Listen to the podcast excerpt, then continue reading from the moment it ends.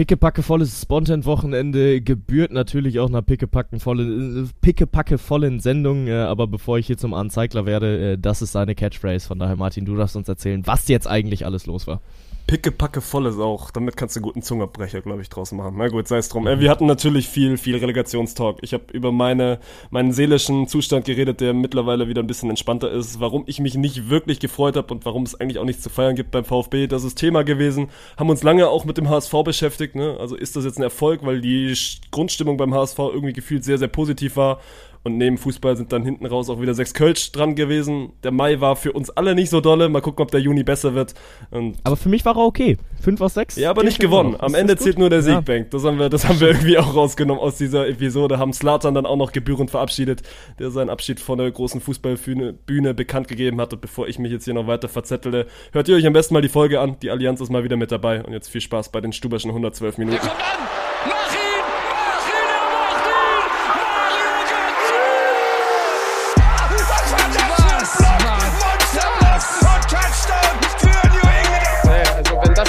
Ich weiß nicht, Digga, soll der Cornflakes 10 gehen, aber. Noch ein, noch ein, noch ein, yes. noch ein, noch ein! Großartig! Vettel ist Weltmeister 2-10!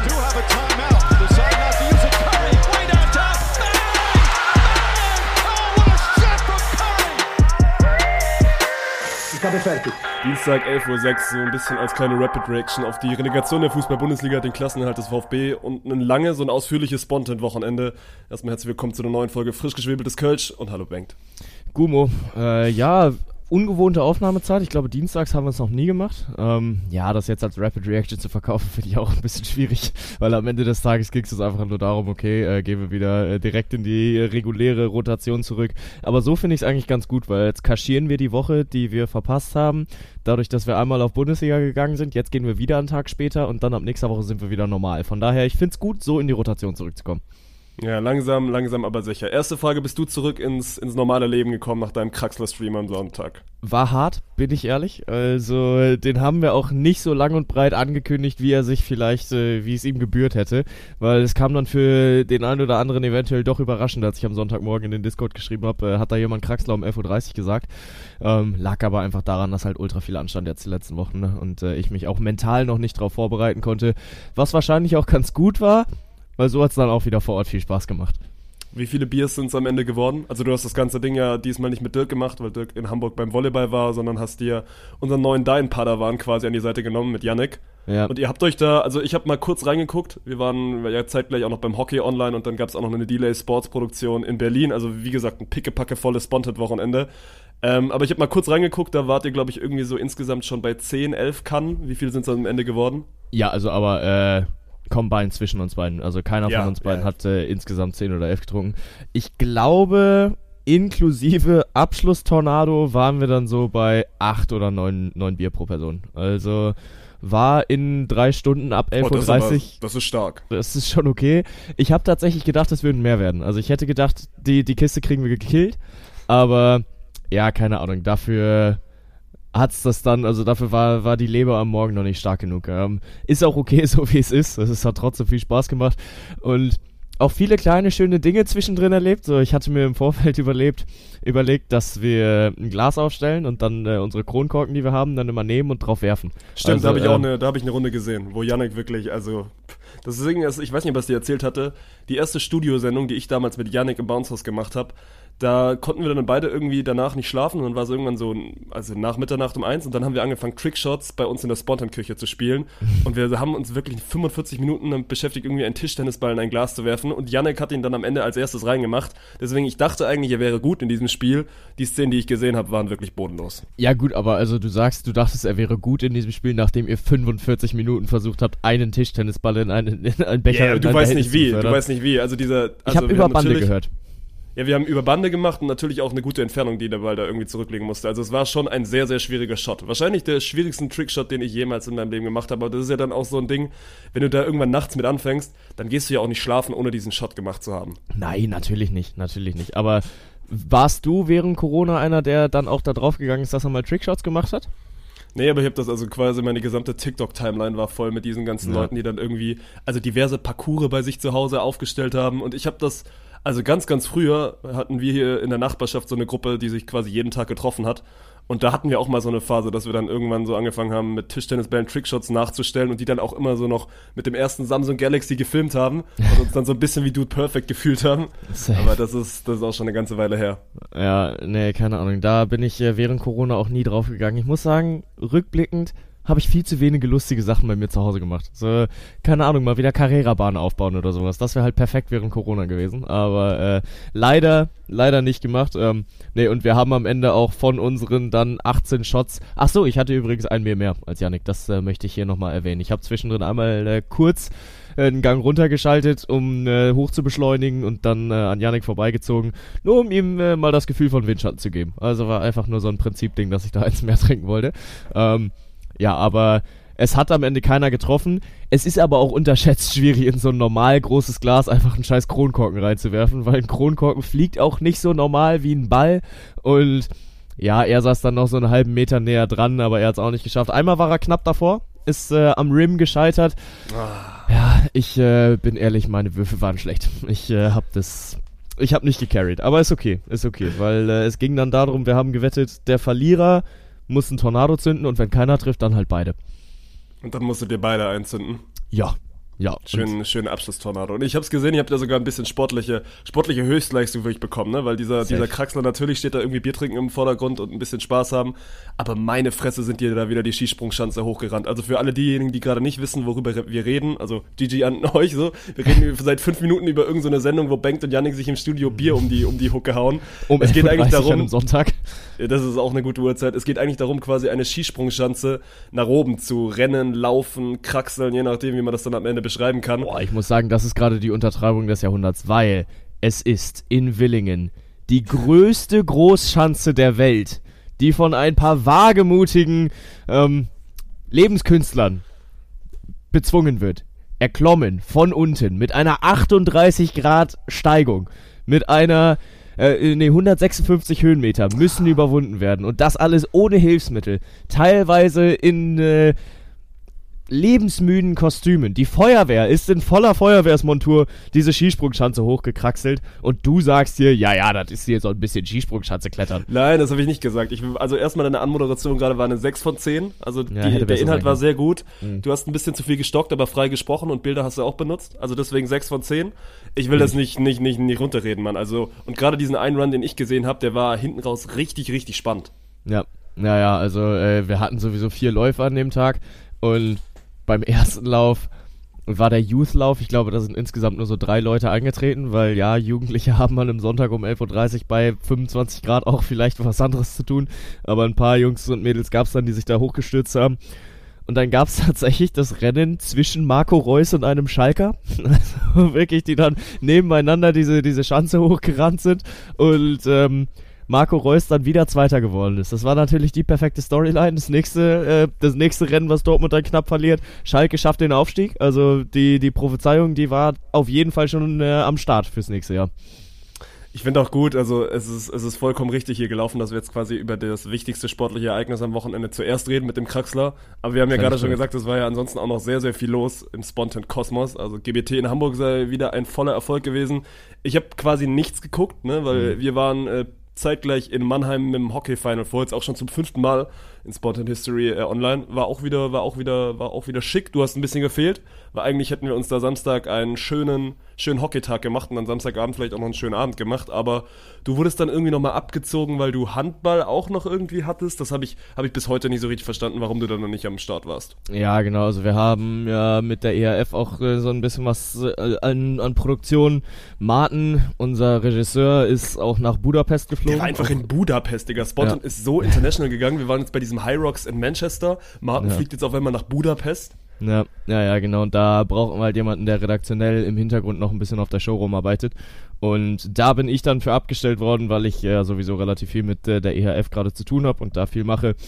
Und dann Chat moderieren, Clips erstellen, Reels äh, schneiden und also was. Das war dann meine Aufgabe dieses Wochenende. Und ja, weil wir personaltechnisch ein bisschen dünn besetzt waren, eben weil halt so wahnsinnig viel los war, ähm, ist dann relativ spontan der Gedanke gekommen, okay, yo, Bengt, wir brauchen da, wir brauchen dich hinter den Kulissen und äh, deswegen mach das gerne. Ähm, ja, und dann durfte ich mir Handball anschauen, durfte mir die Show anschauen und das Ganze so ein bisschen moderieren. Wir haben da Watch-Alongs aus Budapest direkt aus der, aus der Halle, äh, ja, aus der Finalhalle bei der Champions League der Frauen. Da war das Final Four. Ähm, genau, das haben wir da produziert. Ich habe äh, aus Köln gearbeitet.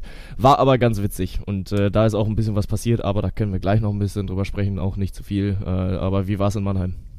Du hast auf jeden Fall ein gutes Hockey-Final vor verpasst, weil gerade der Finaltag, der hat es wirklich dann in sich. Also es waren zwei geile Finals bei den Damen als auch bei den Herren, weil es auch zum ersten Mal so ein bisschen, also wie gesagt, wir haben das zum fünften Mal gemacht, zum ersten Mal ich will nicht sagen, standen die Schiedsrichter im Vordergrund, aber es gab bei beiden Spielen echt so kritische Entscheidungen. Also das Damenfinale super spannend gewesen. Mannheim gewinnt zum ersten Mal seit gefühlt, also zum allerersten Mal, nicht nur seit gefühlt, sondern streicht das gefühlt, gewinnt zum ersten Mal den Titel, nachdem sie es davor, glaube ich, dreimal in Folge in einem Finale verloren haben. Also bei den Frauen. wirklich ja, bei den Frauen maximal emotional. Ist natürlich die Düsseldorfer auch, Dominanz gebrochen? Ja, Düsseldorf war nicht mal dabei. Düsseldorf ja. hat das Viertelfinale schon verloren. Da ging die Storyline sogar los. Aber dann auch ganz spannend, sie gewinnen das im Shootout, also Mannheim. Und dann irgendwie so zwei Minuten vor Ablauf der regulären Spielzeit macht Hamburg eigentlich das 2-1. Und dann auch der, auch der Hockey arbeitet in diesen Final Four Turnieren mit einem Videobeweis also ich und mein, meine Expertin im Kommentar, oder gut, also ich, ich habe da keine Meinung zu. Ich, ich gucke diesen Hockeysport dann auch zweimal im Jahr und da probiere ich mich dann irgendwie einzulesen. Aber sie war sich dann auf jeden Fall sehr, sehr sicher, dass das eine Fehlentscheidung ist, dass dieser Treffer zurückgenommen worden ist, weil es ging dann darum quasi, also beim Hockey ist ein Schuss gefährlich, wenn er quasi über Kniehöhe fliegt und dann war so, dass der Ball ans Knie geht, aber bei so einer Strafecke knien die sich natürlich auch alle, also jetzt viel Knie, aber gehen die alle so ein bisschen in die Hocke und dann haben wir erstmal so ein bisschen den Anatomieatlas rausgeholt, um zu gucken, was ist denn jetzt Kniehöhe und ist Kniehöhe gleich Knie, wenn man steht oder auch wenn man irgendwie sich hin, hinsetzt. Deswegen, das war ganz spannend und da wurde dann auch wirklich, wirklich richtig diskutiert, weil am Ende wird das Tor zurückgenommen, es geht in Shootout und Mannheim gewinnt das Ding und das Herrenfinale, äh, also steht dem in nichts nach. Mats Grambusch bekommt 10 Minuten, weil er dann wirklich so eine kleine Beulerei anzettelt. Ach, Im Nachhinein, im Nachhinein in den, in den letzten Sekunden gibt's dann wirklich noch eine Beulerei, weil einer einen Schläger ins Gesicht bekommt. Also auch da war richtig, richtig viel los. Köln holt sich den Titel auch wieder in einem Herzschlagfinale gegen den MHC. Und ansonsten, man, es war perfektes Wetter, es waren also perfekte Bedingungen, hat super viel Spaß gemacht.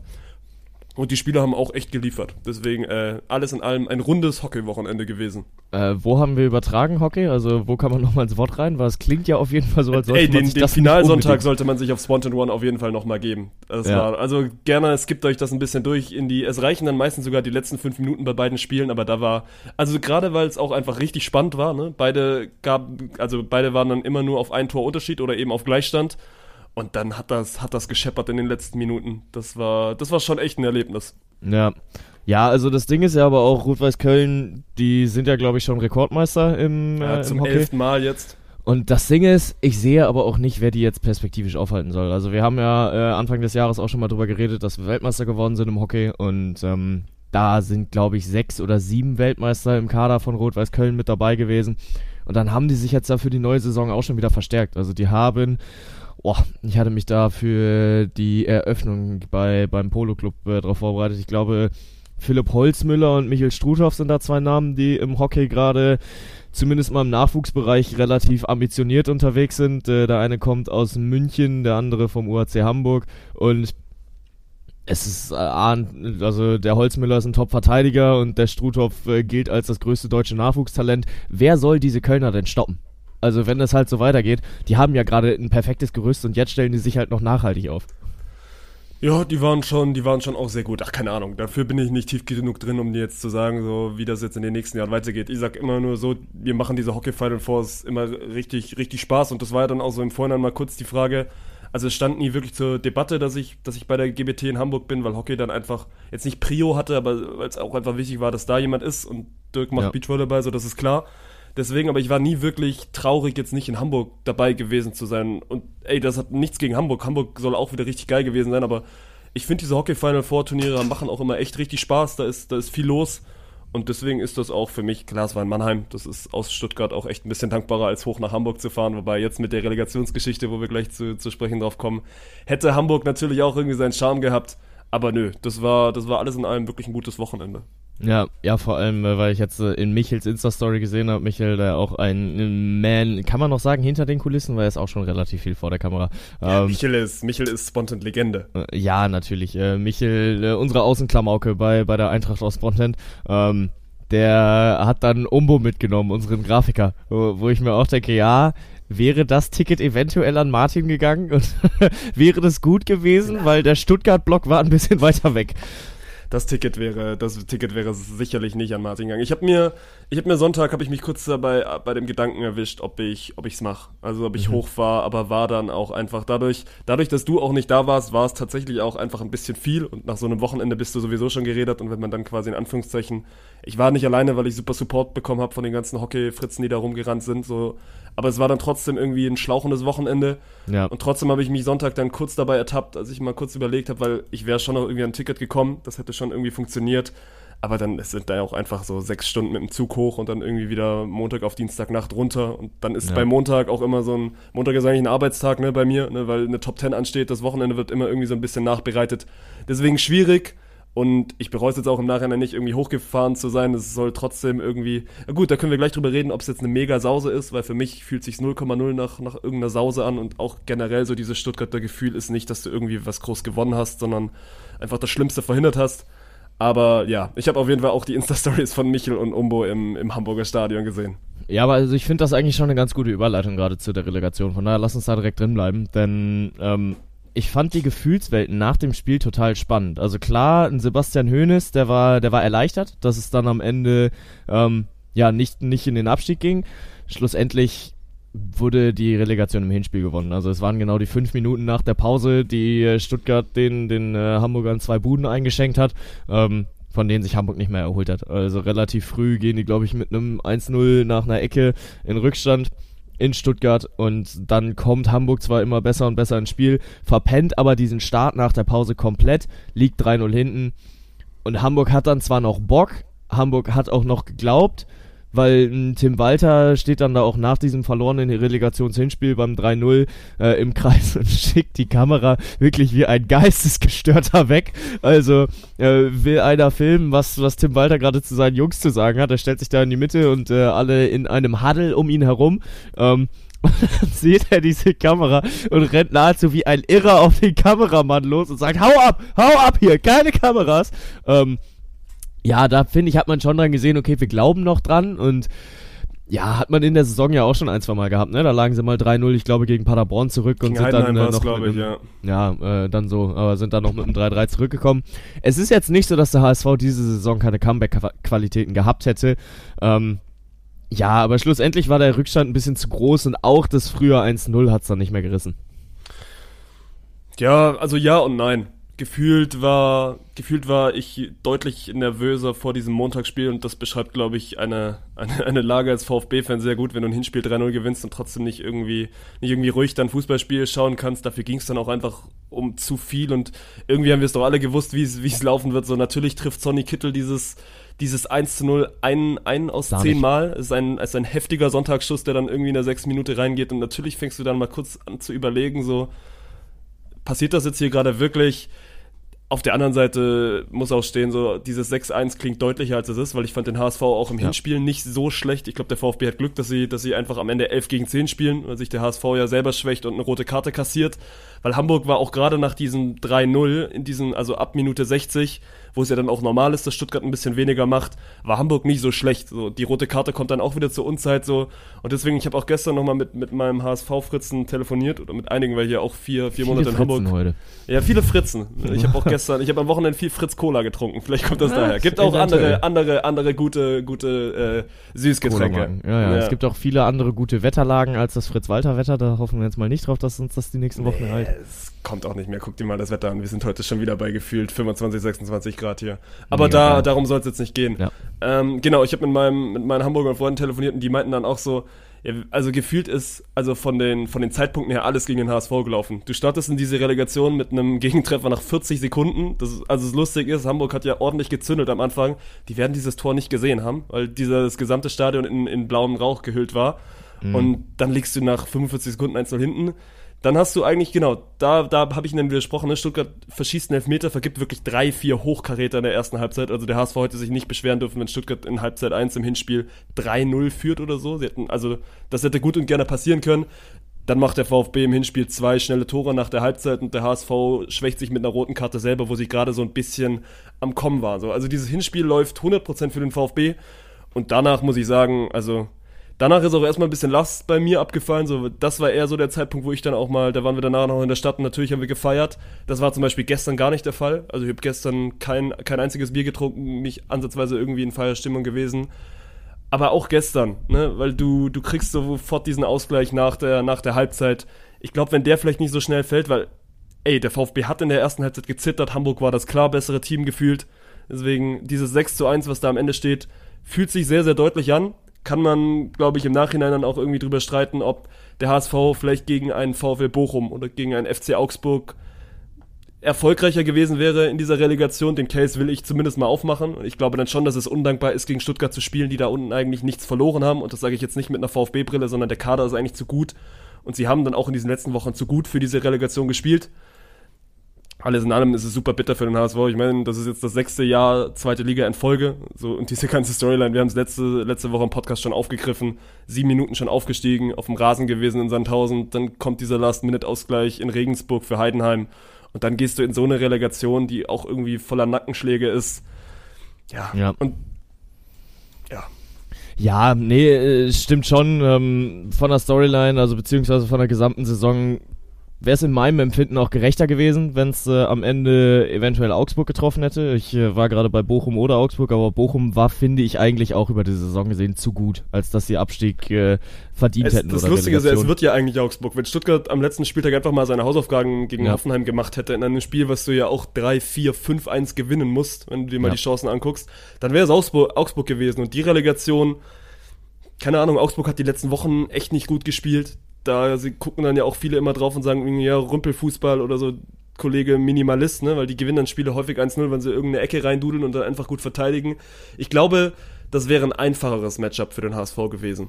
Ja, das, das glaube ich auch. Ähm, schlussendlich fand ich trotzdem, dass sie es im Rückspiel eigentlich gar nicht so schlecht gemacht haben. Sie haben diesen frühen Treffer bekommen und damit hast du ehrlicherweise dir 80 Minuten Zeit gekauft, in denen du quasi nur verteidigen musst. Also in denen du kein Tor kassieren darfst, weil es reicht doch, wenn du in der 85. das 2-0 machst. Dann ist es nur noch eine Bude. Ja. Und dann ist es aber wieder dieser schwierige Start aus der Pause. Hamburg hat es wirklich halt immer nach der Pause verloren. Die kommen auch hier wieder äh, mit einem 1-0 aus der Pause raus, kassieren direkt das 1-1. Enzo Mio macht dann Doppelpack. Zwischenzeitlich hatten sie auch nochmal Glück, weil Girassi eine wirklich geiles Tor aus Abseitsposition macht.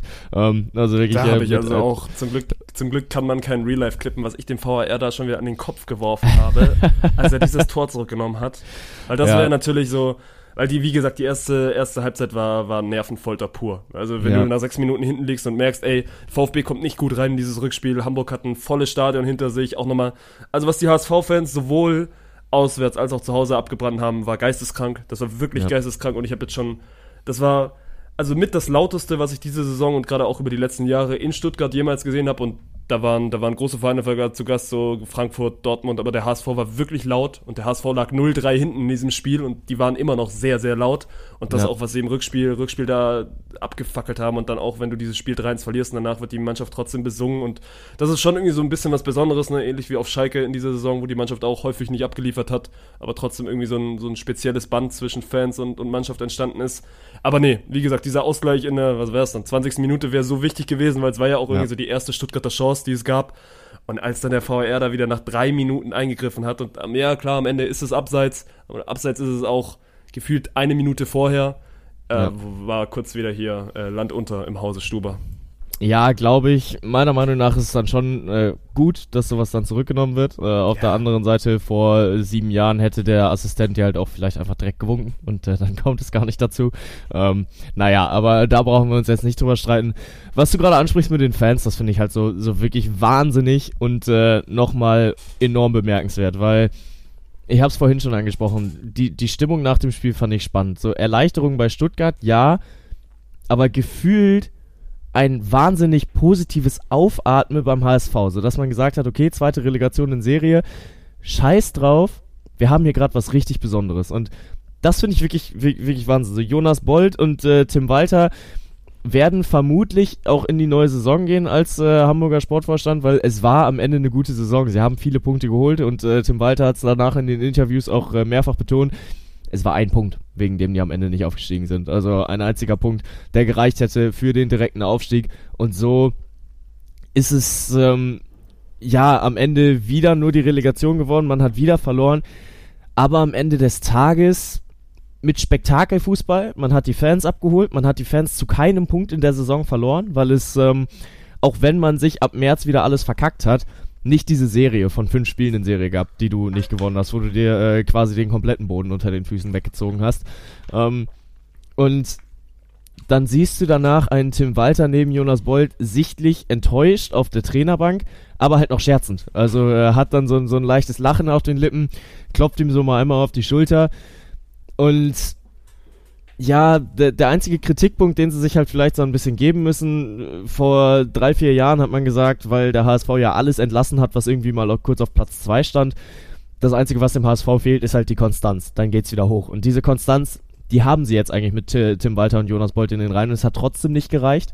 Ähm, das muss man sich am Ende so ankreiden lassen, weil sie auch den, den Aufstieg als klares Ziel ausgegeben haben, was ich auch richtig finde. So, du, du glaubst es einem HSV nicht, wenn sie sagen, ja, wir wollen oben mitspielen und am Ende gucken wir mal, was, was wird. Ähm, der HSV ist eine Mannschaft, die will zurück in die Bundesliga. Das ist, äh, äh steht, steht äh, außer Frage. Ähm, ja, aber am Ende des Tages stehen die Fans da und besingen ihre Mannschaft ähnlich wie bei Dortmund nach der verlorenen Meisterschaft besingen sie die ganze Zeit noch, halten die Flagge hoch, halten ihre Schals hoch und du hast das Gefühl, keiner ist so wirklich sauer, sondern man hält gerade zusammen. Und das finde ich schon sehr, sehr beeindruckend und deswegen freue ich mich auch drauf, wenn Tim Walter in die neue Saison geht. Ich glaube, du hast die, die, die Stimmung gerade sehr, sehr gut eingefangen. Es ist Erleichterung auf Stuttgarter Seite, weil auch da war es jetzt ja nicht so, dass irgendwie jetzt große Feierstimmung aufgekommen ist. Also natürlich ist es fällt eine Riesenlast ab, aber ich habe dann zum Beispiel, ich glaube, Max Thielke war irgendwie in Stuttgart für, für RAN und meinte dann auch so von wegen, ja, Autokorsos wird es heute in Stuttgart dann wohl nicht geben. Ja, Bruder, was hast du erwartet? So, weil nochmal, diese Mannschaft hat die Relegation gewonnen, ansonsten nichts. Diese Mannschaft hat zum zweiten Mal einen Abstieg halt in, letzter, hey. in letzter Sekunde irgendwie verhindert. Das war letztes Jahr nochmal was anderes, weil es da einfach situationsbedingt diese Ekstase war, dass du wirklich in allerletzter Sekunde dich irgendwie nochmal rettest, weil du auch nicht so richtig was zu verlieren hattest. Die Saison hattest du unfassbar viel zu verlieren. Deswegen, es war auch schon, schon okay, so, dass da jetzt nicht groß gefeiert worden ist. Und wie gesagt, bei mir war auch nicht so, dass ich jetzt dachte, ja gut, ich ziehe jetzt, zieh jetzt Montagabend nochmal los und, und schieße mich irgendwie aus dem Leben, weil wir haben 3-1 in Hamburg gewonnen.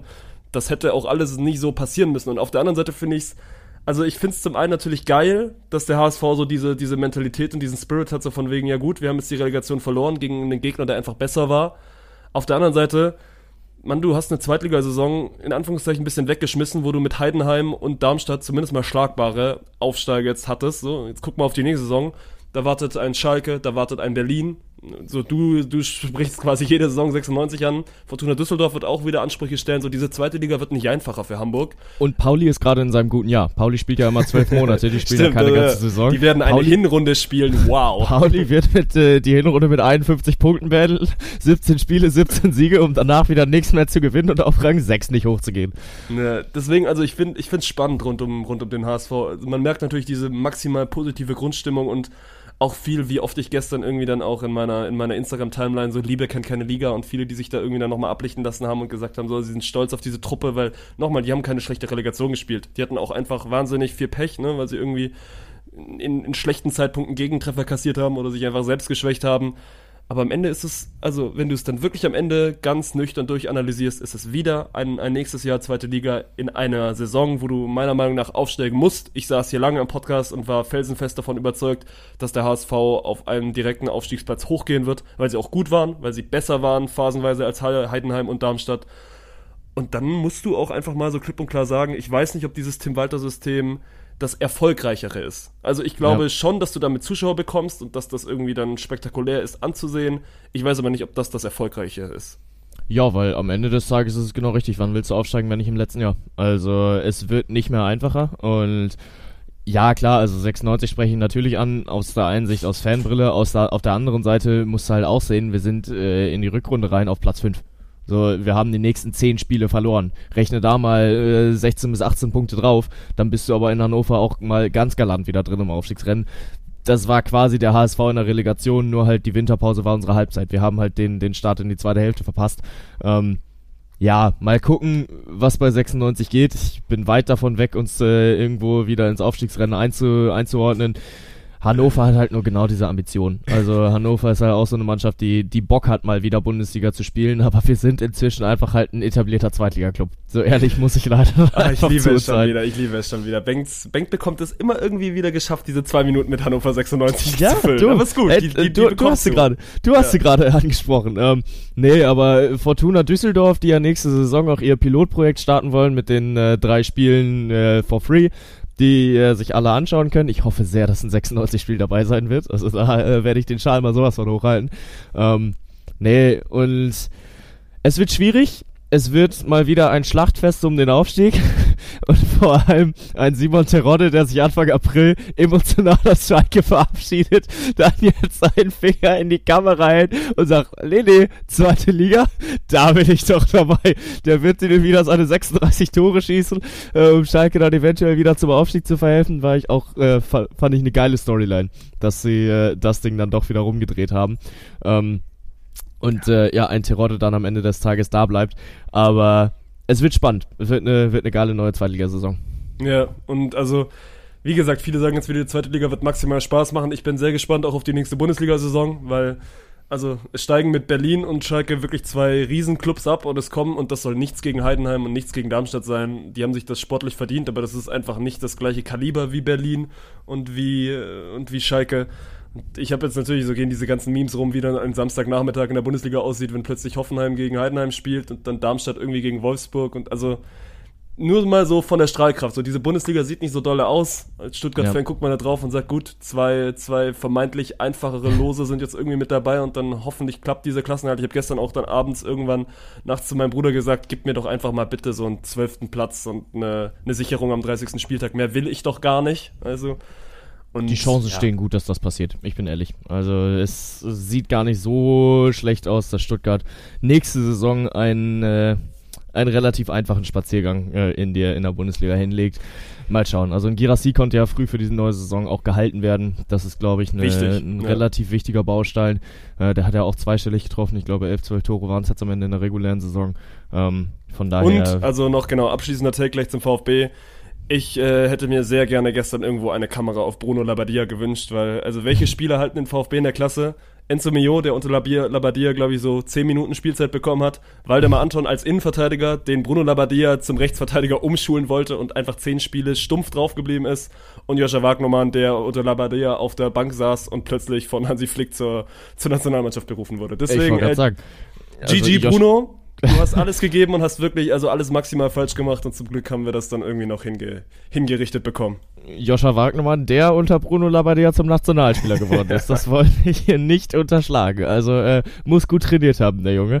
Ähm, ja, wo sich Bruno Labbadia episch auf einer Pressekonferenz darüber freut, dass er bei der Nationalmannschaft ein bisschen Spielpraxis sammeln kann.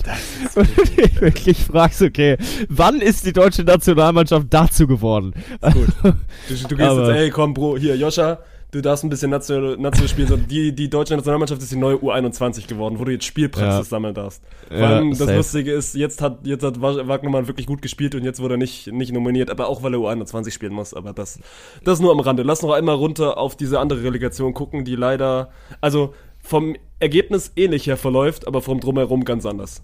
Ja, ja, total. Also Bielefeld geht in Wiesbaden unter, verlieren da 4 zu 0 und das Stadion brennt. Also da waren die Fans wirklich äh, anders gepisst darüber, wie sich diese Bielefelder Mannschaft präsentiert hat. Mein Lieblingsfan gesagt, der während des Spiels auch äh, hochgekocht ist, außer Fabi, könnt ihr alle gehen. Äh, gemeint Fabian Klos, der, äh, der Kapitän, der sich halt danach auch wirklich unfassbar ehrlich in dieses Interview reinstellt und sagt, äh, yo, ich bin der Kapitän, ich muss mich vor meine Mannschaft stellen, aber das werde ich heute nicht tun. Weil äh, wie soll ich mich vor diese Mannschaft stellen, wenn die so eine Leistung bringt? Ähm, Reporter stellt eine Frage, ja, aber ihr habt doch gute Fußballer. Ja, gute Fußballer machen keine gute Mannschaft. War ein heftiges Statement. Fabian Klos hat es geschafft, in diesen 20, 25 Minuten, glaube ich, zum, also zum beliebtesten, zum beliebtesten Fußballer auf Twitter Deutschland zu werden, weil ich, ich, also ich unterstelle ihm da nichts. Ich glaube einfach, dass er ein fucking Ehrenmann ist, weil die ganze Mannschaft ist dann irgendwie in den Kabinen verschwunden, nachdem Bielefeld einmal den Block abfackelt und natürlich einfach maximal gefrustet ist und ein Fabi Klos bleibt irgendwie heulend im Mittelkreis sitzen und geht dann auch nochmal irgendwie hin zu den Fans und, und entschuldigt sich so. Der lebt diesen Verein einfach zu 100 Prozent Und ich glaube, er hatte eigentlich auch schon vor, irgendwie nach dieser Saison mit dem Klassenerhalt seine Karriere zu beenden. Und es ist einfach nur maximal bitter, wie das jetzt für die Arminia läuft. Ne? Es könnte der, der also zweite Abstieg in Folge sein, nachdem es letztes Jahr aus der Bundesliga runtergegangen ist.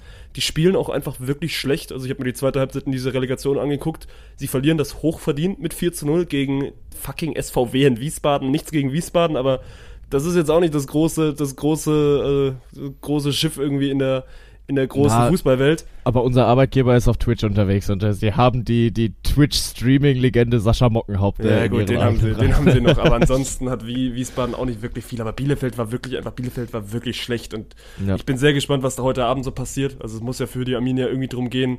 Ich glaube nicht, dass sie die Klasse halten werden. Und dafür waren sie einfach wirklich auch einfach, also viel zu weit weg von irgendeiner Qualität, die reichen würde, um Bielefeld äh, in dieser, in dieser zweiten Liga zu halten.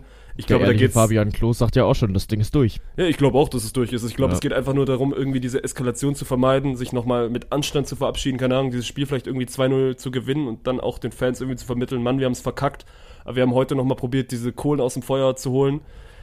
Ansonsten kann das äh, ein, ein sehr, sehr schwarzer Tag für Arminia Bielefeld werden, weil stell dir vor, die, die verlieren das oder, also es gibt ja einen Spielverlauf, Wiesbaden geht irgendwie früh in Führung, so nach 60 Minuten ist absehbar, dass, dass Bielefeld dieses Spiel verliert das, also die Fans werden dieses Stadion abfackeln. Also und das, das meine ich, ja. das meine ich einfach wirklich ernst. So, dann kann ja. ich mir sehr gut vorstellen, dass da heute nicht 90 Minuten Fußball gespielt werden. Mm, das ist durchaus möglich. Also ich glaube, die Schiedsrichter werden sich da auch schon auf die eine oder andere Spielunterbrechung einstellen. Ähm, ja, und dann äh, kann man einfach nur hoffen, dass das Ding irgendwie halbwegs sauber über die Bühne geht, äh, dass es nicht Schalke 2.0 Szenen aus dem ersten Abstiegsjahr gibt, wo die Jungs ums Stadion gejagt werden, weil am Ende des Tages ist es trotzdem nur Fußball. Also klar, die, die Bielefelder spielen gerade wirklich nicht gut. Die, äh, du siehst, die kämpfen nicht für das Wappen. Die ist, das sind jetzt keine Jungs mehr, die sagen, okay, hm, Mist, scheiße, wir, wir ziehen das Boot wieder äh, aus dem Dreck raus und äh, kämpfen uns hier durch die dritte Liga, damit wir wieder hochkommen. Ähm, und ja, dass das äh, den ein oder anderen Fans nicht schmecken kann, wenn es letztes Jahr noch gegen den FC Bayern München geht und äh, nächstes Jahr nicht mal gegen den SV Elversberg, weil die nämlich hochkommen, sondern gegen, keine Ahnung, Ratiofarm Ulm oder was. Ähm, und ja, das tut dem, dem Bielefelder Fanherz natürlich weh. Auf der anderen Seite ist Bielefeld ein zugesicherter Club, als es da dann irgendwie wirklich tatsächlich mal in Richtung Existenzängste geht. Also du kriegst oh, sag Derbys das nicht, sag das nicht. Ja, Dieses doch. dritte Liga ist, Mann, dritte Liga ist doch, ist doch wirklich, also Sumpf, wo sich dann so alle, alle, alle möglichen Mannschaften irgendwie vermischen. Man, da, da, da rennen dann irgendwie so halb Amateurclubs rum, da rennen dann auf einmal Clubs wie Bielefeld rum, dann gibt es irgendwie noch ein, zwei Zweitvertretungen. Dritte Liga ist so maximal undankbar und es ist so schwer, da wieder rauszukommen. Deswegen, also für mich wäre ein Bielefelder Abstieg oder aus, also ich glaube aus Arminia-Sicht ist das verheerend. Und es geht dann nicht nur um Existenzängste, es geht ja dann auch darum, irgendwie, also irgendwie eine Marke im deutschen Profifußball zu sein. Und ein Aufstieg aus der ja. dritten Liga, frag mal bei den ganzen großen Vereinen nach. So Kaiserslautern hat auch ewig gebraucht, bis sie wieder hochgekommen sind. Das, ja, so lange war es jetzt nicht. Es waren zwar drei Ehrenrunden. Also, die sind nicht direkt wieder hoch, aber im zweiten, dritten Jahr, also im dritten oder vierten Jahr, sind sie dann wieder hochgegangen. Also, klar, ist eine, eine längere Zeit, aber ja, ich sehe es nicht so dramatisch wie du. Ich glaube, damit können wir einen Strich drunter setzen. Gut, dann äh, reden wir noch kurz über das äh, wahrscheinlich am wenigsten beäugte Pokalfinale seit, seit langem. Wir müssen mhm. mal kurz über, über Leipzig gegen Frankfurt reden, über ein Spiel, von dem ich keine Sekunde gesehen habe. Nicht, weil es mich nicht interessiert hat, aber einfach, weil Samstagabend ja dann auch noch Hockey war und wir dann abends noch ein bisschen zusammengesessen haben und ich dann da jetzt auch nicht gesagt habe, ey, ich muss jetzt unbedingt Leipzig gegen Frankfurt gucken. Also dafür ja. hat es mich dann auch einfach zu wenig gejuckt. Leipzig holt sich das Ding zum zweiten Mal. Ich weiß nicht, wie viel du von diesem Pokalfinale mitbekommen hast. Oh, ich habe es tatsächlich sogar halbwegs aktiv verfolgt. Ich hatte es laufen, ähm, war jetzt nicht so aktiv dabei, dass ich gesagt habe, oh krass, äh, Angriff Frankfurt, Angriff Frankfurt. ähm, aber ja, mein Gott, es war am Ende abgezockte Leipziger, äh, Christo und Kunku, der sich nochmal mit einem Treffer verabschiedet, weil, sind wir ehrlich, das war sein letztes Spiel im Dress von RB Leipzig. Der Sehr wird sicher. von den Chelseas und PSGs dieser Welt umworben. Ähm, ja, und am Ende des Tages freut es mich für ihn, weil ich Christo und Kunku sehr mag. Äh, guter Fußballer hat sich von seiner Verletzung erholt, ähm, darf dann Leipzig nochmal zum nächsten Titel äh, schießen. Und allmählich baut sich Leipzig was auf. Es kann einem gefallen oder nicht, aber Leipzig mit dem zweiten Titel im zweiten Jahr Pokal verteidigt. Ähm, die sind jetzt, glaube ich, das dritte Mal innerhalb von vier Jahren im Finale gewesen. Leipzig ist ernst zu nehmen. Äh, es bleibt abzuwarten, was äh, sie jetzt auf dem Transfermarkt machen, weil da wird es wieder Zu- und Abgänge geben. Ja, Und äh, dann standen sie am Ende da auf ihrem Rathausbalkon und äh, haben einen Banner hochgehalten. Zweimal Leipzig, immer Leipzig.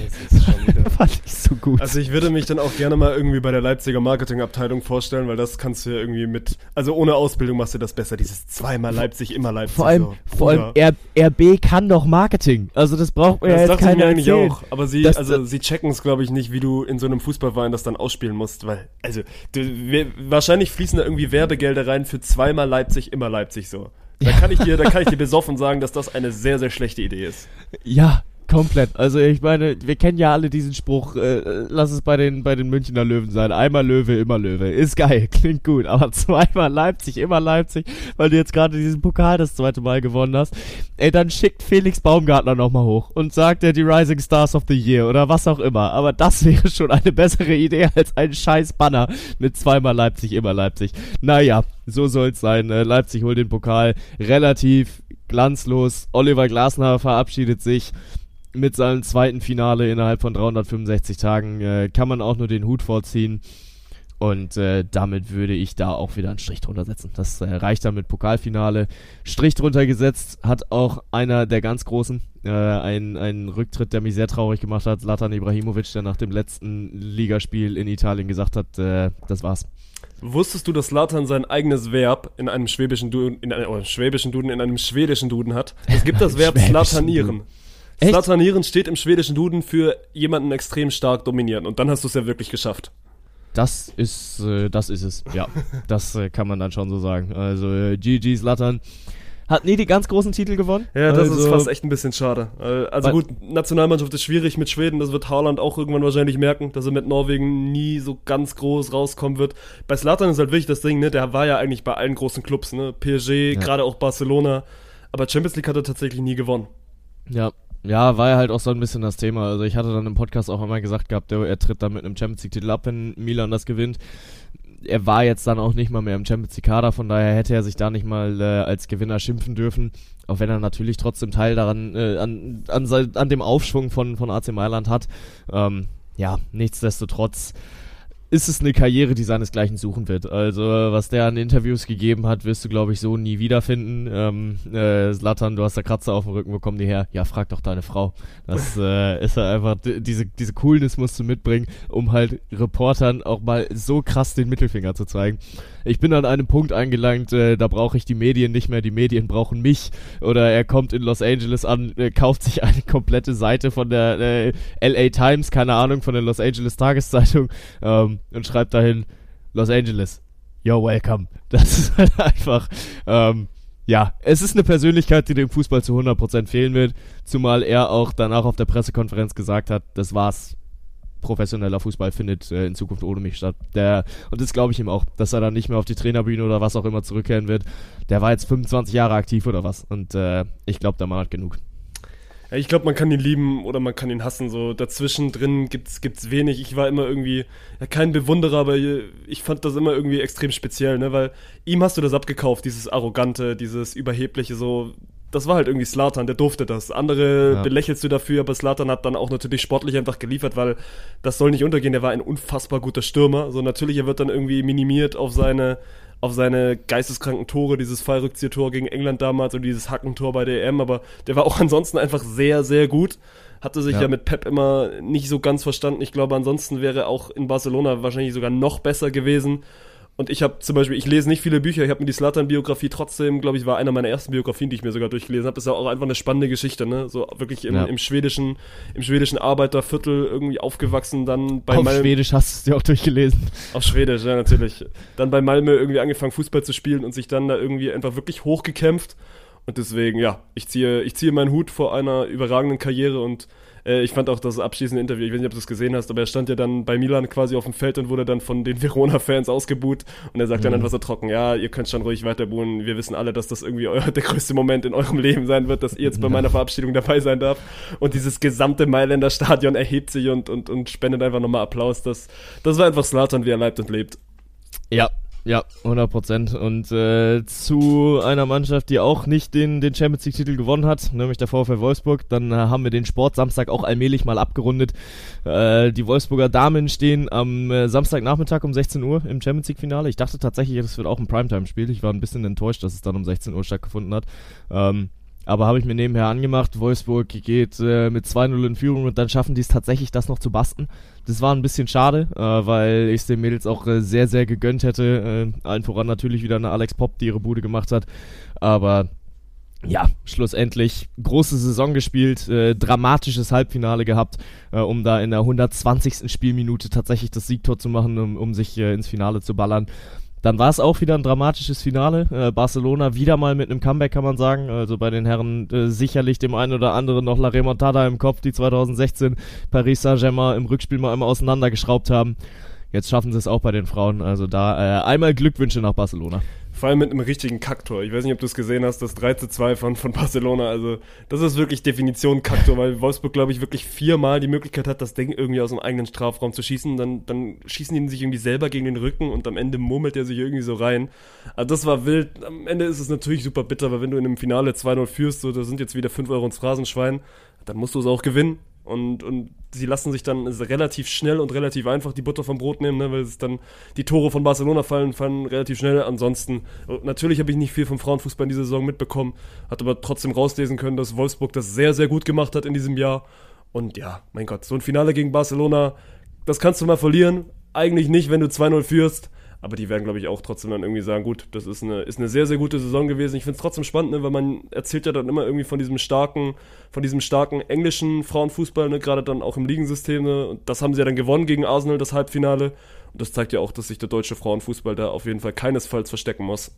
Ja, gut, und das ist ja auch äh, jetzt letztes Jahr dann gewesen, dieses äh, dann doch ärgerliche 1-0 im Finale der Frauen-EM. Und äh, dieses Jahr haben wir aber die Chance, es nochmal besser zu machen, wenn sich dann irgendwann demnächst nochmal ein, ein äh, Streaming-Anbieter finden sollte, der das Ding dann überträgt. Ansonsten äh, erkläre ich mich hiermit mit Spontan bereit. Dass machen wir, wir doch mal Spontan, Spontan Frauenfußball-WM.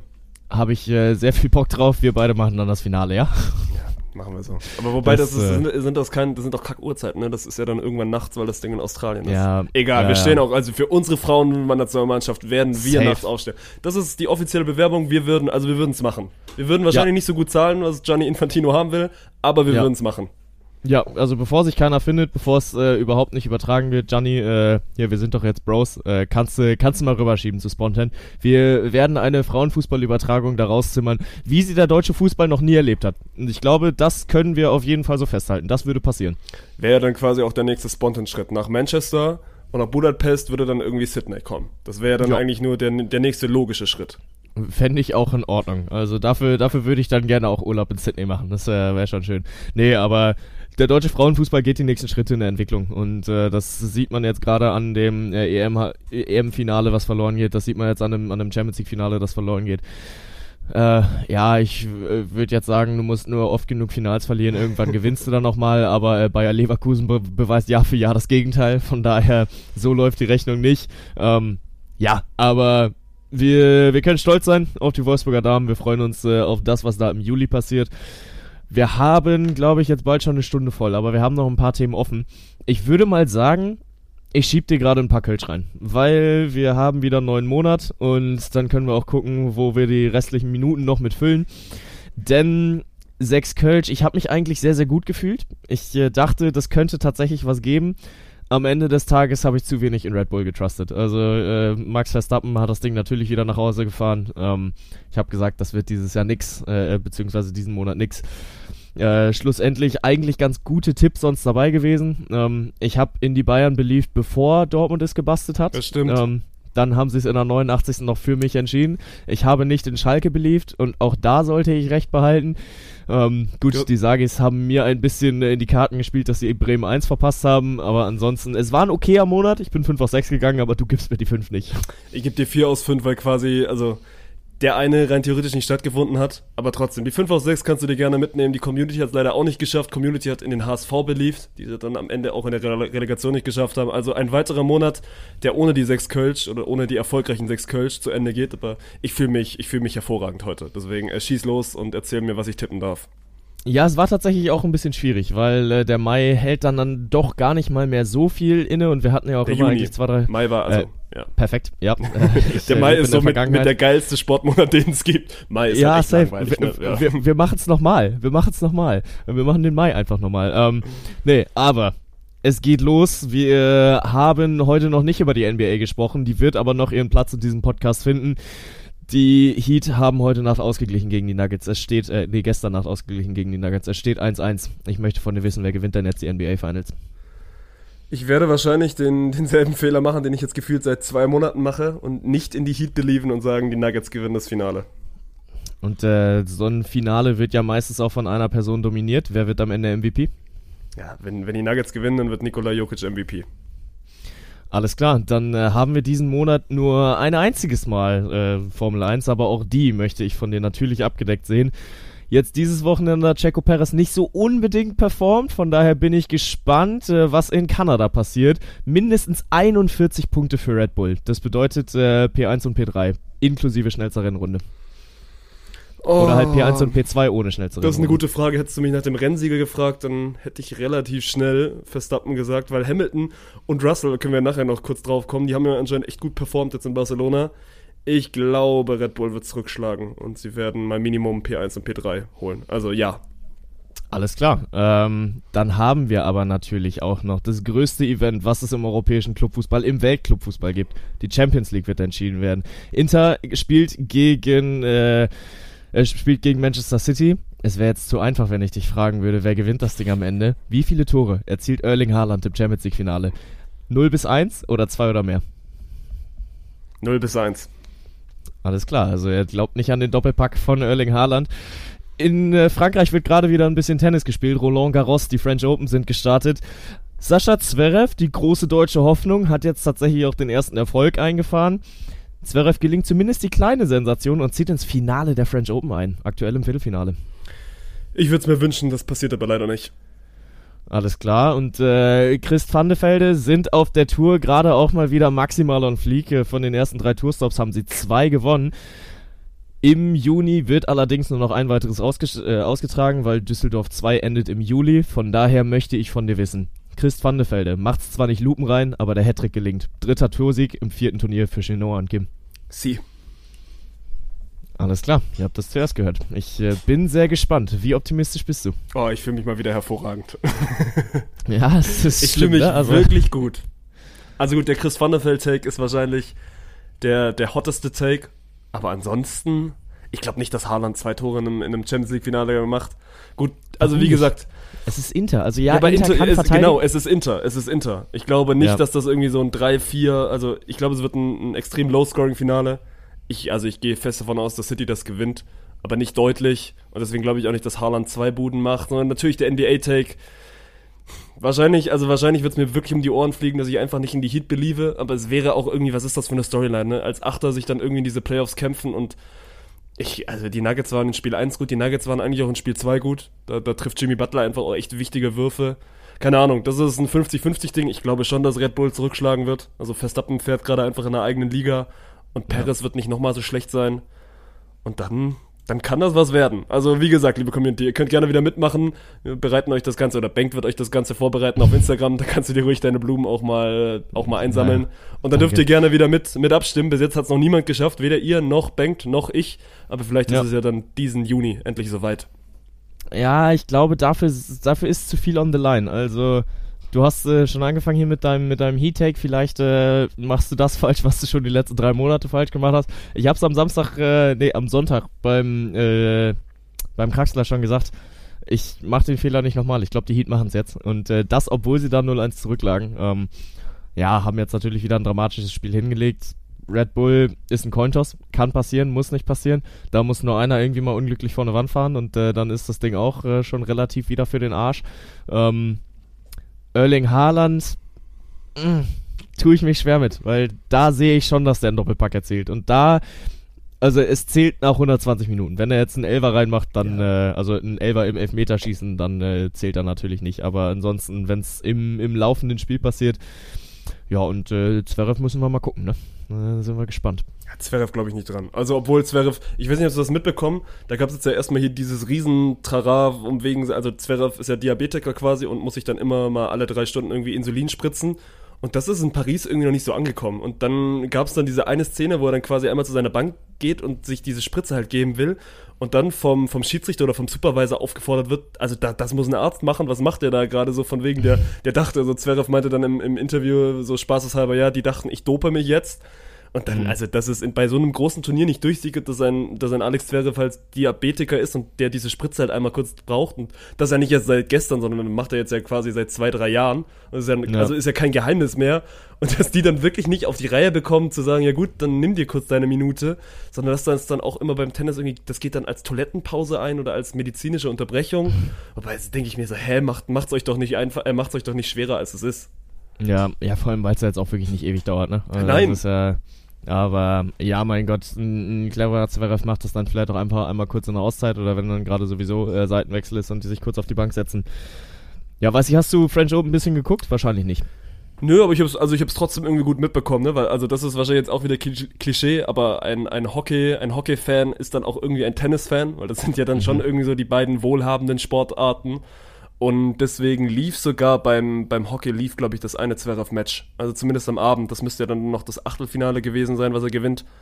Ähm, mm, nee, das ja, wird, also genau. Nee, das Zweitrunden-Match war es genau. wahrscheinlich. Also, ne? wo er ins also Achtelfinale kommt.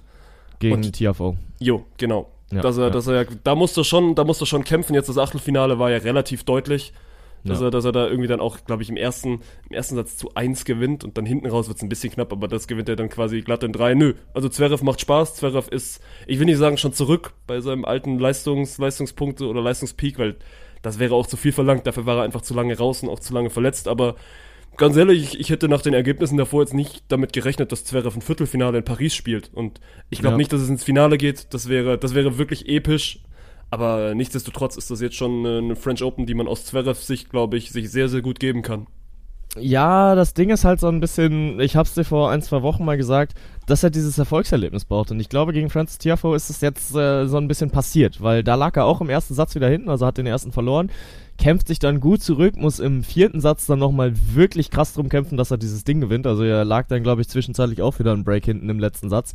Ähm, und deswegen wäre es dann da fast schon wieder knapp geworden. Jetzt hat er es dann aber geschafft, einen Spieler, der glaube ich die Nummer 12 der Welt ist aktuell, zu schlagen. Und das aus seiner Position raus, wo er ja äh, die letzten Turniere eigentlich auch immer dann nur noch gegen äh, die Kleinen gewonnen hat und gegen die Großen regelmäßig rausgeflogen ist. Das könnte dieses Erfolgserlebnis sein, was er braucht. Also Viertelfinale ist er auf jeden Fall wieder Favorit. Da spielt er gegen Echeverry und der nicht mal gesetzt der, ist. Nee, aber der Junge muss sagen, man muss sagen, der hat weniger Tennis gespielt, weil der hat alle seine Spiele in drei Sätzen gewonnen und das ist schon wirklich äh, heftig. Ich glaube, das erste war sogar, ähm, ja doch, nee, das hat er auch in drei Sätzen gewonnen. Ähm, von daher mal gucken, inwiefern er äh, Sascha Zverev da vorne Aufgabe stellen kann.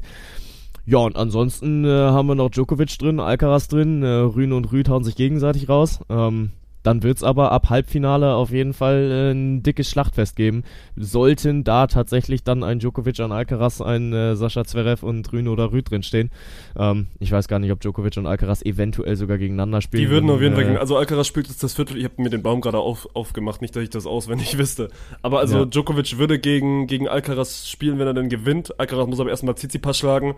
Ja, und dann wird für Zverev, wenn er dieses Viertelfinale gewinnt, entweder Rühne oder Rüd. So, da kannst du jetzt nicht mehr sagen, ob das ein gutes Los ist oder, oder ein schlechtes Los. Natürlich willst du, glaube ich, ja, nie gegen Djokovic und halt nie gegen Alcaraz spielen, aber ja. auch Rühne und Rüd sind jetzt keine schlechten Tennisspieler, deswegen.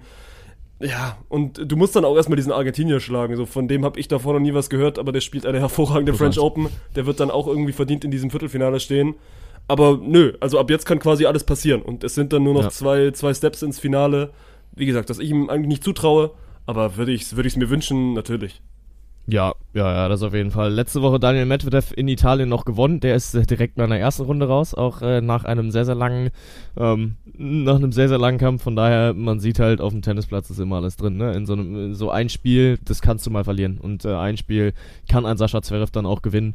Ähm, Wäre aber natürlich auch wieder so ein bisschen äh, Schneewittchen-Story, oder wie sagt man? Äh, Dornröschen? Cinderella Nee, ist das, glaube ich. Cinderella, ja, die Cinderella-Story, das ist es, danke. Ähm, aber Cinderella ist doch Dornröschen, oder? Ich glaube, Dornröschen ist die deutsche Cinderella. Oh, weiß ich nicht, das ist, glaube ich, gefährliches Halbwissen. So tief bin ich nicht drin in den, in den Märchengeschichten. Ja, korrigiert mich gerne, wenn ich da falsch liege, aber ich logge ein. Äh, Dornröschen ist Cinderella. Ähm, ja, aber so letztes Jahr bei den French Open war es ja seine Verletzung, die ihn so lange rausgebracht hat und äh, das wäre dann halt die Comeback-Story, die ich ihm auf jeden Fall wünschen würde. Ähm, es macht Bock, ihm wieder zuzuschauen, auch wenn ich immer noch der Meinung bin, so ein Sportevent sollte nicht fünf Stunden dauern, nur um das Achtelfinale zu gucken. Also da muss Tennis irgendwas machen, weil also ich würde gerne häufiger Tennis gucken, aber ich nehme keine, äh, keine Zeitspanne zwischen 40 Minuten und 6 Stunden, weil dazwischen kann halt alles passieren. Ähm, ja, aber mal schauen, wie, wie weit es für, für Sascha Zverev geht. Gut, dann äh, lassen wir einmal trotzdem kurz die NBA machen. So, Finals haben wir schon angesprochen. Die Heat holen sich Spiel 2, ge gewinnen ein Auswärtsspiel in Denver. Also, also, viele sagen, eine Serie geht erst los, wenn ein Team ein Auswärtsspiel gewinnt. So, das hat Miami jetzt geschafft und jetzt geht es zumindest für zwei Spiele zurück erstmal nach Miami und da bin ich gespannt, ob Denver da irgendwie zurückspielen, zurückschlagen äh, kann, so rum. Ich will aber gar nicht jetzt groß auf sportliche einkommen. Es gab so eine andere Headline, die jetzt die letzten Tage so ein bisschen durchgesichert ist, dass ein gewisser Kyrie Irving, der ja sehr, sehr gut befreundet ist mit LeBron James, äh, alles daran setzen mag, LeBron nach Dallas zu lotsen. Und natürlich habe ich diese ganzen Matchups gesehen und was wäre das für ein Team mit Luka Doncic, LeBron James und Kyrie Irving. Ich weiß nicht, hast du es hast du's ein bisschen mitbekommen, diese Diskussion? Äh, die ist tatsächlich an mir vorbeigegangen. Also ich äh, habe meine, meine kleine NBA-Bubble, in die ich allmählich reinrutsche, aber äh, so weit reicht sie noch nicht. Also, ich glaube, ich glaube, das ist zwar alles nur irgendwie heiß, also heiß gekochter Schmarrn, aber also zumindest mal das Gedankenkonstrukt mit einem LeBron James bei den Dallas Mavericks. Ja, ich weiß auch noch nicht so richtig, was ich davon halten soll. Ich weiß auch nicht, ob die wirklich gut, gut wären. So natürlich sind das dann wahrscheinlich mit, mit drei der besten Basketballer, die in dieser Liga dann irgendwie zusammenspielen. Aber ich kann mir nicht vorstellen, dass LeBron eigentlich die Lakers verlässt. Weil dafür, dafür sind die Lakers dann auch einfach aktuell zu gut. Wir hatten das, glaube ich, schon im letzten Podcast. Ja. So, Los Angeles wird instant, wenn sie jetzt nicht irgendwie ganz, ganz großen Müll in der Offseason machen, auch nächstes Jahr ein Contender sein. So, Dallas, das war diese Saison nicht so dolle. Wir haben alle gesehen, wie es ausgegangen ist. Sie haben sich Kyrie Irving da reingetradet. Das hat mit Luka Doncic überhaupt nicht funktioniert, haben die Playoffs verpasst aber trotzdem so, dafür, dafür liebe ich schon wieder die NBA, wie schnell dann auch sowas ja. gehen kann, ne? Äh, dass ein Kyrie Irving dann sagt, ja gut, hier LeBron, komm doch mal gerne, gerne zu den Mavericks und instant ist diese gesamte NBA-Bubble irgendwie auf, also auf Feuer ge gepolt. Ja gut, aber warum nicht? Also ich meine, es gibt ja noch ein, zwei weitere Personalien, die halt auch dann bei den Lakers sind. Wir haben letzte Woche ja auch schon über Dennis geredet.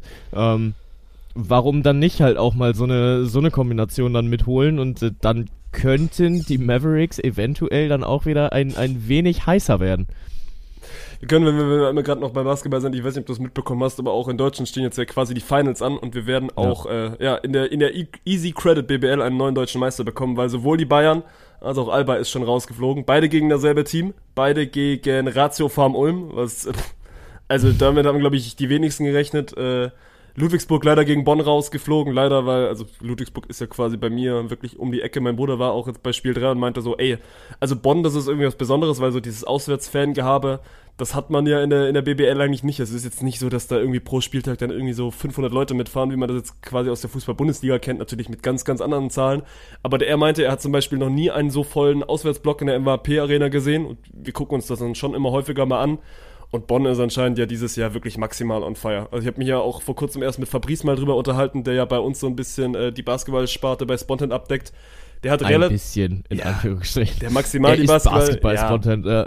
Gut, aber auf jeden Fall, der meinte so, er hat relativ früh schon in dieser Saison gesagt, dass Bonn besonders werden könnte. Haben die Champions League gewonnen, also die Telekom Baskets und sind jetzt auch ja, im Finale so ein bisschen der kleine Favorit, wobei mittlerweile hat, glaube ich, auch jeder Ulm auf, auf der Rechnung, weil die haben die Bayern einfach mal gesweept, also zweimal in München gewonnen, dann das Heimspiel auch noch gewonnen, gegen Alba sich durchgesetzt, deswegen, äh, ich werde mir auf jeden Fall auch ein bisschen was von diesen Easy Credit BBL Finals angucken.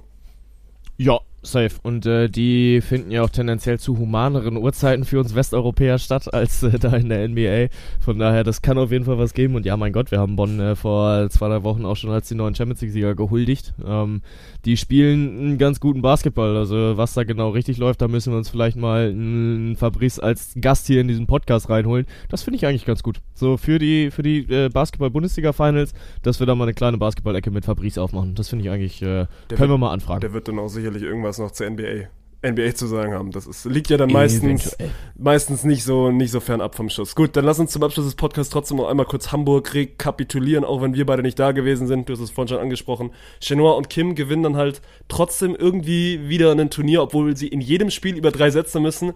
Wirklich auch, also teilweise weit weg davon sind, sehr, sehr guten Beachvolleyball zu spielen aber sind dann einfach unterm Strich unfassbar klatsch, gewinnen ein wildes Finale gegen äh, auch eine, eine neue Kombination mit Sarah Schulz und Sandra Ittlinger und auch bei den Herren, mein, meine Fresse. Also, erste Frage, die ich dir stellen würde, dieses, dieses in Anführungszeichen Night-Session-Ding, auch wenn es jetzt natürlich irgendwie vor Ort kalt war und dann auch irgendwie nicht mehr ganz so voll war, vielleicht zu den Mittagsstunden.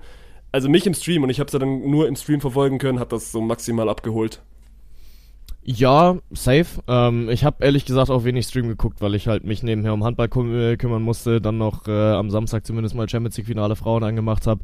Ähm, ja, aber es, es macht auf jeden Fall unfassbar viel Bock. Hamburg liegt aber vielleicht auch einfach ein bisschen an Hamburg, weil diese Active City Arena, ich liebe die. Ich liebe die komplett. So, du hast du filmst ja quasi genau in die entgegengesetzte Richtung, wie wir das äh, in Bremen machen, wie wir das in Düsseldorf machen. Du, du filmst halt nicht diese, diese Gegend gerade, wo dann sich auch am Ende diese Menschen tummeln, sondern diese Skyboxen und im Stream macht es ja jetzt nicht so diesen heftigen Unterschied, ob du, ob diese Skyboxen voll sind oder nicht.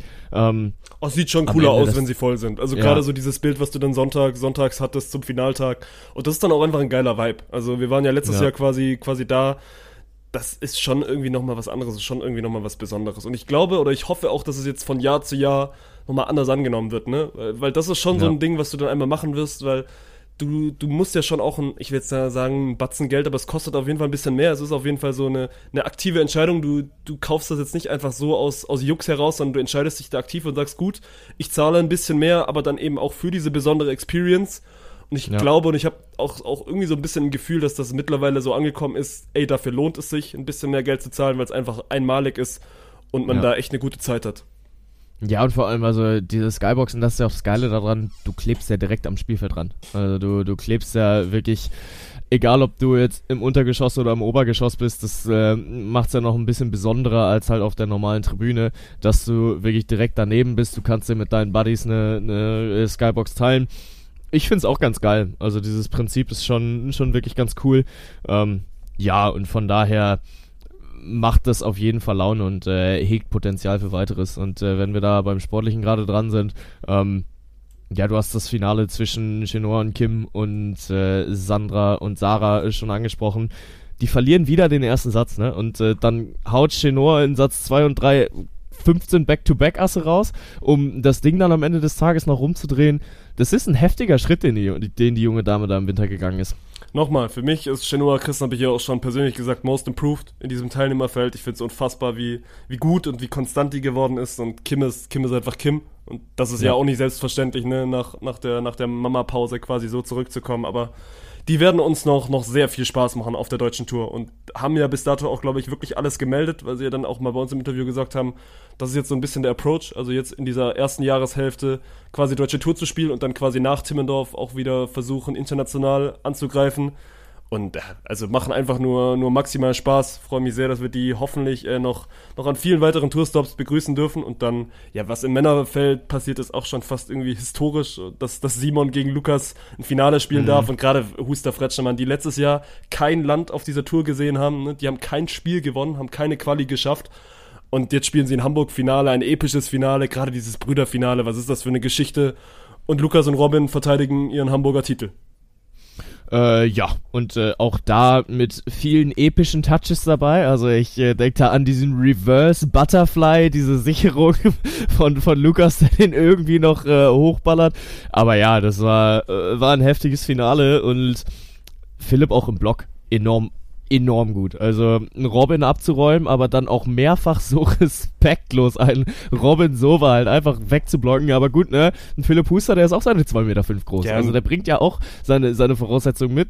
Die Jungs können Volleyball zocken und ja, wenn sie da jetzt die, die Konstanz reinbringen, dann äh, hoffen wir mal nicht, dass das HSV-Problem wird und das am Ende trotzdem nicht reicht, sondern äh, dann sehe ich da auch durchaus mal einen Toursieg dieses Jahr kommen. Die kriegen ja das HSV-Problem ja gar nicht, weil sie, glaube ich, auch nicht für den HSV starten. Ne? Das ist ja hier St. Pauli-Riege und so. Vor allem das Geile ja. ist ja, Robin So war jetzt sein neuer Spitzname Ackergaul, weil musste der ackern, musste, glaube ich, mit Abstand die meisten Sideouts spielen, ne? weil gut, Lukas Fretscher gibt's da auch kein Sideout. Aber hat abgeliefert, Mann. Also Robin auch gut aufgeschlagen, hatte, glaube ich, auch mit die meisten Asse gemeinsam mit Lukas im Turnier und, und ja, in Crunch-Time-Momenten da gewesen. Nochmal einfach ein Statement für diesen Achterbaum. Also die beiden Teams, die aus der Quali kommen, spielen am Ende Halbfinale und, und Finale, weil natürlich auch wieder Yannick und Erik, die machen auch so Bock in diesem Jahr, man. Also, weil auch da war ja letztes Jahr, die hatten so ein, zwei Hängerturniere drin. Ich kann mich an Bremen erinnern, wo es wirklich gar nicht lief. Das gibt's dieses Jahr einfach nicht. Die spielen so konstant, spielen so guten Beachvolleyball. Es macht richtig Spaß, den zuzugucken. Auch die spielen wieder ein episches Halbfinale gegen, gegen Lukas Fretschner und Robin Sova, was sie am Ende 13-15 verlieren. Also, wie gesagt. Wo wir gerade schon bei äh, epischen Blocks dabei waren. Yannick, der, der dann eine One-Handed, wow, ey. Mit, mit vier Sekunden Hangtime da in der Luft und dann wirklich stabil geblieben überm Netz. Unfassbar geiles Ding. Nee, und deswegen, also es ist fast ein bisschen schade, dass die GBT jetzt mal zumindest für zwei volle Wochen Pause macht. Wobei, dann kann man sich auch wieder so ein bisschen hochhypen und dann geht's Ende Juni weiter in Düsseldorf. Gerne alle rumkommen. Äh, richtig geiles ja. Venue, der schön, der schön am Rhein. Und dann, äh, ja, geht der Beachvolleyball Sommer auf seine nächste Reise. Ja, ja, macht auf jeden Fall schon wieder sehr, sehr viel Bock in der Zwischenzeit. Wenn ihr gerade sowieso schon in Hamburg seid, dann äh, kommt am Wochenende doch auch zum Paddel, weil da sind wir auch wieder mit Spontan am Start, machen die German Paddle Tour das erste Mal außerhalb von, von Westdeutschland, sondern gehen in den Norden, machen äh, unseren Stop in Hamburg. Ich bin da auch am Start, äh, darf da wirklich auch schon wieder, ich freue mich schon total auf die Superstars-Kommentare mit Dirk und Arne im Kommentar, äh, die dann äh, die ganze Zeit, naja, wir freuen uns, wir freuen uns, schauen wir mal, was wird und so weiter. ähm, aber nee, Paddel äh, freue ich mich sowieso drauf, weil wird ein geiles Event und äh, von daher kommt da gerne rum nach Hamburg. Ähm, ja, aber ansonsten haben wir meinen Zettel so gut es geht eigentlich abgearbeitet. Ah nee, äh, komm, ich äh, habe ja vorhin angekündigt, äh, ich äh, hole euch nochmal einmal kurz ab, was da am Handballwochenende passiert ist, weil wir hatten zumindest mal ein deutsches Hand, äh, nicht ein deutsches Handballwochenende, aber ein deutsches Wochenende. So der Samstag, der war halt heftig. Äh, ich weiß nicht, ob du vom FA Cup Finale mitbekommen hast, Ilkay Gündoğan, der einen Doppelpack erzielt, um Manchester City diesen äh, diesen äh, FA Cup Die zu gewinnen. nach 13 Sekunden das 1-0 macht mit einem Traumtor meine Fresse, aber bleib gerne kurz ja. beim Handball. Äh, ja, nee, ist halt einfach nur nur diese generelle Storyline. Äh, dann gewinnt Zverev am Abend noch das äh, das Ding da im, im Achtelfinale und im Handball auch äh, der FTC aus Ungarn. Wir hatten zwar keinen deutschen Club dabei, aber der FTC äh, aus Ungarn hat zwei Deutsche mit Alicia Stolle und äh, Emily Bölk dabei und Emily Bölk mit einem Last-Second-Winner, also wirklich, er steht 29-29 im Halbfinale und in der allerletzten Sekunde nimmt sich die deutsche Rückraumspielerin Emily Bölk diesen Wurf, setzt den perfekt auf, dass die Keeperin gar keine Chance hat und dann die ganze Halle rastet aus. Also das Ding war ja in, in Budapest und äh, FTC ist ein ungarischer Club das war ein Bild für die Götter. Also wirklich, dass die, die Deutschen es da dann geschafft haben, Ungarn für sich zu gewinnen, äh, war, war ein absolut geiles Bild. Im Finale hat es dann nicht gereicht. Da unterliegen sie äh, den, den Vipers, äh, auch am Ende verdient, auch am Ende relativ deutlich. Ähm, war aber, äh, das war wirklich eine geile Szene. Also schaut mal auf dem Instagram-Kanal von Home of Handball vorbei. Die äh, haben das da äh, relativ gut eingefangen, auch die Emotionen von unseren Watchalong-Leuten. Ähm, ja, weil das war, das war heftig. Wir hatten Lucy Marie Kretschmer, äh, deutsche Handball-Europameisterin, äh, äh Beachhandball-Europameisterin, gerade frisch gebacken.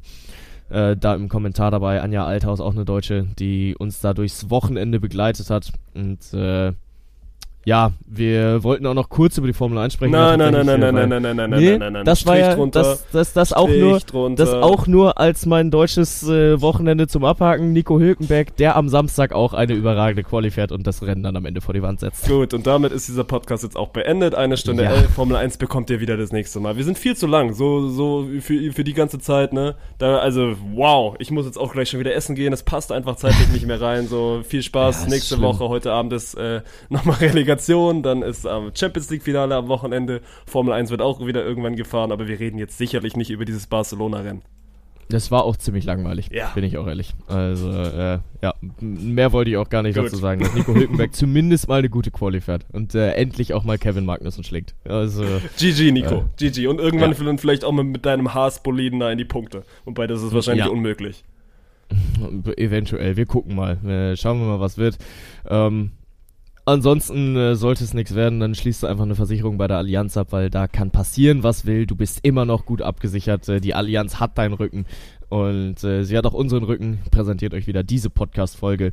Martin hat schon meinen Job übernommen, deswegen können wir das Ding jetzt auch zumachen. Gut, und dann nächstes Mal. Eigentlich müssen wir Mittwoch aufnehmen, aber wir schieben dann quasi einmal und dann sind wir hoffentlich in der nächsten Woche wieder im normalen Rhythmus am Start. Dann wieder jeden Donnerstag. Ja, gut, also, wir nehmen ja Mittwoch auf. Stimmt. Ja, gut. Ist spät geworden. Gut, wir sehen uns nächsten Donnerstag wieder. Gut, top.